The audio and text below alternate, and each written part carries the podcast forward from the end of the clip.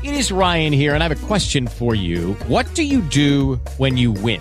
Like, are you a fist pumper? A woohooer, a hand clapper, a high fiver. I kind of like the high five, but if you want to hone in on those winning moves, check out Chumba Casino. At ChumbaCasino.com, choose from hundreds of social casino style games for your chance to redeem serious cash prizes. There are new game releases weekly, plus free daily bonuses. So don't wait. Start having the most fun ever at ChumbaCasino.com. No purchase necessary. VGW. Void were prohibited by law. See terms and conditions. 18 plus. Lucky Land Casino asking people what's the weirdest place you've gotten lucky? Lucky? In line at the deli, I guess? Aha, in my dentist's office. More than once, actually. Do I have to say? Yes, you do. In the car before my kids' PTA meeting. Really? Yes. Excuse me, what's the weirdest place you've gotten lucky? I never win and tell. Well, there you have it. You can get lucky anywhere playing at LuckyLandSlots.com. Play for free right now. Are you feeling lucky? No purchase necessary. Void where prohibited by law. 18 plus. Terms and conditions apply. See website for details. ¿Has soñado alguna vez que en una misma web conozcas breweries puedas comprar sus cervezas y tengas acceso online a formación para hacer cerveza? Este es tu sitio. Muy pronto en nuestra web. Buenos días, buenas tardes o buenas noches. Esto es The Brewer Factory y queremos enseñarte cómo funciona el mundo craft beer.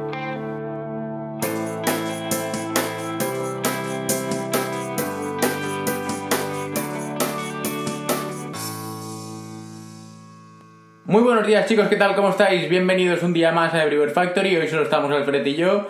Carlitos está un poco incómodo, por así decirlo, y le dedicamos el programa para que se recupere. Hoy vamos a hablar de los cinco pecados imperdonables del servicio de la cerveza y de cómo hacer macarrones con cerveza, pero, como, pero antes, Alfred, ¿qué tal? ¿Cómo estás? Buenos días, hermano. Pues yo creo que hoy estás muy contento a la hora de ver las recetas, ¿no? Exacto, tiene buena pinta, no sé cómo se hará, A ver. es un misterio. Hasta el final del programa no sabremos. Pero ahora vamos, como bien decías, a hablar de los cinco pecados que no se pueden hacer a la hora de servir una cerveza.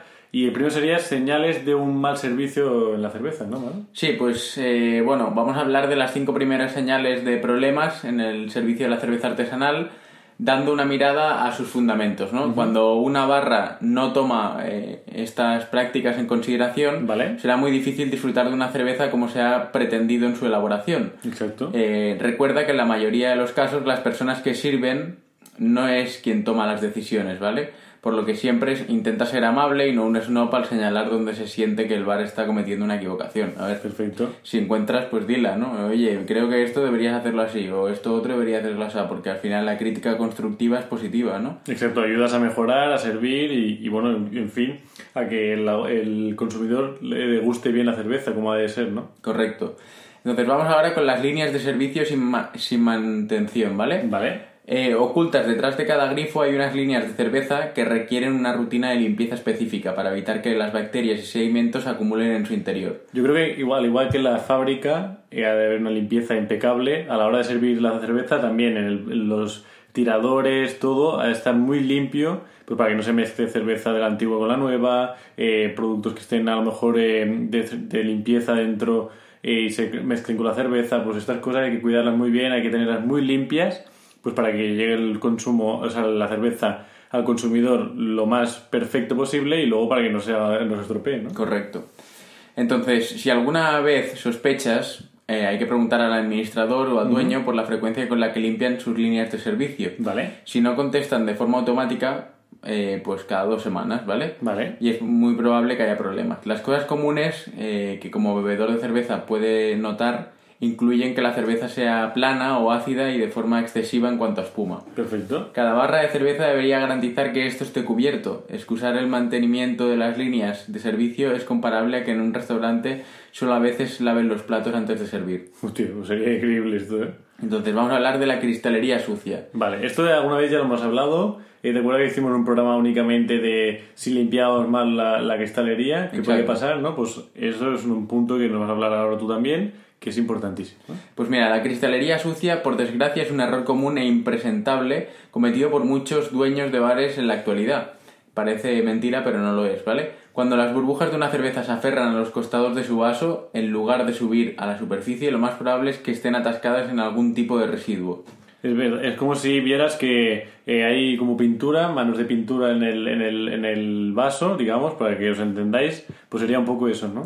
Exacto, estas manchas sucias en un vaso se llaman sitios de nucleación y por lo general se atribuyen a los alimentos, detergentes, aceites y otros contaminantes que aún permanecen en el interior y que dan a las burbujas la carbonatación necesaria para aferrarse a algo, ¿vale? Vale.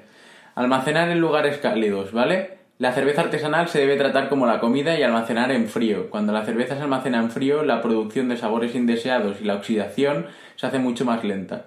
La oxidación puede producir sabores como a cartón mojado, metal, miel, almendras o acidificación no in- intencionada. Esto, eh, los eh, cerveceros le dan mucho hincapié al tema de eh, tener bien guardada la cerveza y bien cuidada, eh, tanto en frío como en las zonas cuando están eh, en espera pues, para servir, todo a estar súper bien eh, cuidado y que no toque el sol directamente. Exacto.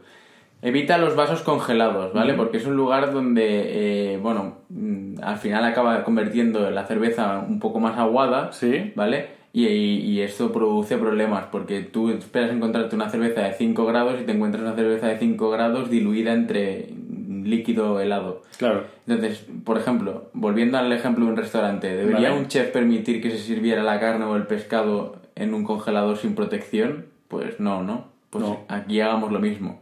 Hay que tenerlo todo muy bien eh, eh, separado de los aromas y sabores que pueda adquirir el vaso y no dejar que el, el agua de- del, del líquido del hielo eh, forme parte de la cerveza. Claro, esto es, es importante también pues en la hora de servir, la cristalería, como decíamos, en, en limpieza y en cuanto a eh, para servir pues al, al consumo, ¿no? Ya siempre hemos dicho que la, la cerveza en un vaso congelado, como siempre se pone en los bares pues, para que esté más fría, acaba pues como bien dices aguando la, la cerveza y no sabiendo el sabor que tiene que tener, ¿no? Exacto. Después, eh, recomendar maridajes para vino, ¿no? Basado en la tradición, la falta de maridajes para cerveza puede ser comprensible si se trata de un restaurante francés dedicado al vino, pero si no lo es, dedícate a recomendar maridajes para la cerveza. Perfecto. ¿Cómo comprobar o cómo probar la limpieza de un vaso? La prueba del cordón, que es llenar el vaso con una cerveza y si el cristal está limpio, la espuma se adhiere a la parte interior del vaso Vale. y forma los anillos estos que, que son muy comunes en las copas de cerveza si está bien tirada Perfecto. y si está limpio el vaso. Genial. Prueba laminar. Sumerge el vaso en agua y si el cristal está limpio, el agua cubrirá de manera uniforme el cristal. ¿vale? Vale. Prueba de la sal. La sal rociada en el interior de un vidrio mojado se adhiere uniforme a la superficie limpia. Que esto, estos damos consejos, pero eh, que si tú tienes la cristalería en limpia, que normalmente limpias en el limpiaplatos y todo, no tiene por qué pasar, ¿no? Esto lo decimos. Bueno, hay limpia platos que no limpian bien y por Sí, lo tanto habría también, que echarle también, un ojo. También es verdad, hay que irle echando tanto en tanto un ojo, pues para que no encontrarnos estos casos de, de suciedad en los vasos, eh, estropeados, ¿no? Algún vaso picado que siempre pasa, pues estas cosas hay que tenerlas en cuenta, ¿no? Sí. Ahora vamos a hablar de la receta de cómo hacer macarrones con queso a la cerveza Vale. eh, paso a paso. Perfecto. Ahora hablaremos de esta deliciosa receta. Primero diremos los ingredientes, como siempre hacemos, y después hablaremos de la preparación. Ingredientes: 400 gramos de macarrones, 200 gramos de queso cheddar eh, maduro, para, bueno, rallado o sin rallar, como vosotros queráis, 80 gramos de mantequilla, 60 gramos de harina para, para todo uso, el normal, 600 mililitros de leche entera, 300 mililitros de cerveza, ¿cuál tú dirías? Pues una stout, por ejemplo, que es la que recomiendan los propios eh, artistas y artífices de esta receta. Venga. Después una cucharadita de mostaza inglesa en polvo, eh, una cucharadita de pimienta de cayena, sal y pimienta negra. La cayena es muy buena y es saciante. ¿Así? Vale, vamos a la preparación y es cocinar los macarrones en agua eh, hirviendo con sal hasta que estén suaves. Perfecto. Mientras tanto, derretir la mantequilla en una cacerola a fuego medio y agregar la harina revolviendo durante unos minutos para crear un rush. Venga. Poco a poco agregar la leche y luego la cerveza hasta obtener una salsa suave y continuar calentando y revolver mientras la salsa se espesa. Genial. Agregar el polvo de mostaza, la pimienta de cayena, el queso cheddar reservando un poco, revolver la, la salsa hasta que el queso se derrita, sazonar al gusto y luego tenemos la parte de escurrir los macarrones y mezclarlos con salsa de queso. En los macarrones muchas veces ya te dicen en el propio paquete cuánto sabe cocer y a qué temperatura para que te sal- salgan al dente, si te gustan más hechas, poco hechas. ¿eh? Exacto. Luego verter los macarrones con queso en una fuente para horno grande y cubrir con el queso restante que habíamos apartado anteriormente. Vale. Colocar debajo de un asador o parrilla hasta que la parte superior esté dorada Genial. y dejar que el calor del fundido se enfríe un poco antes de servir.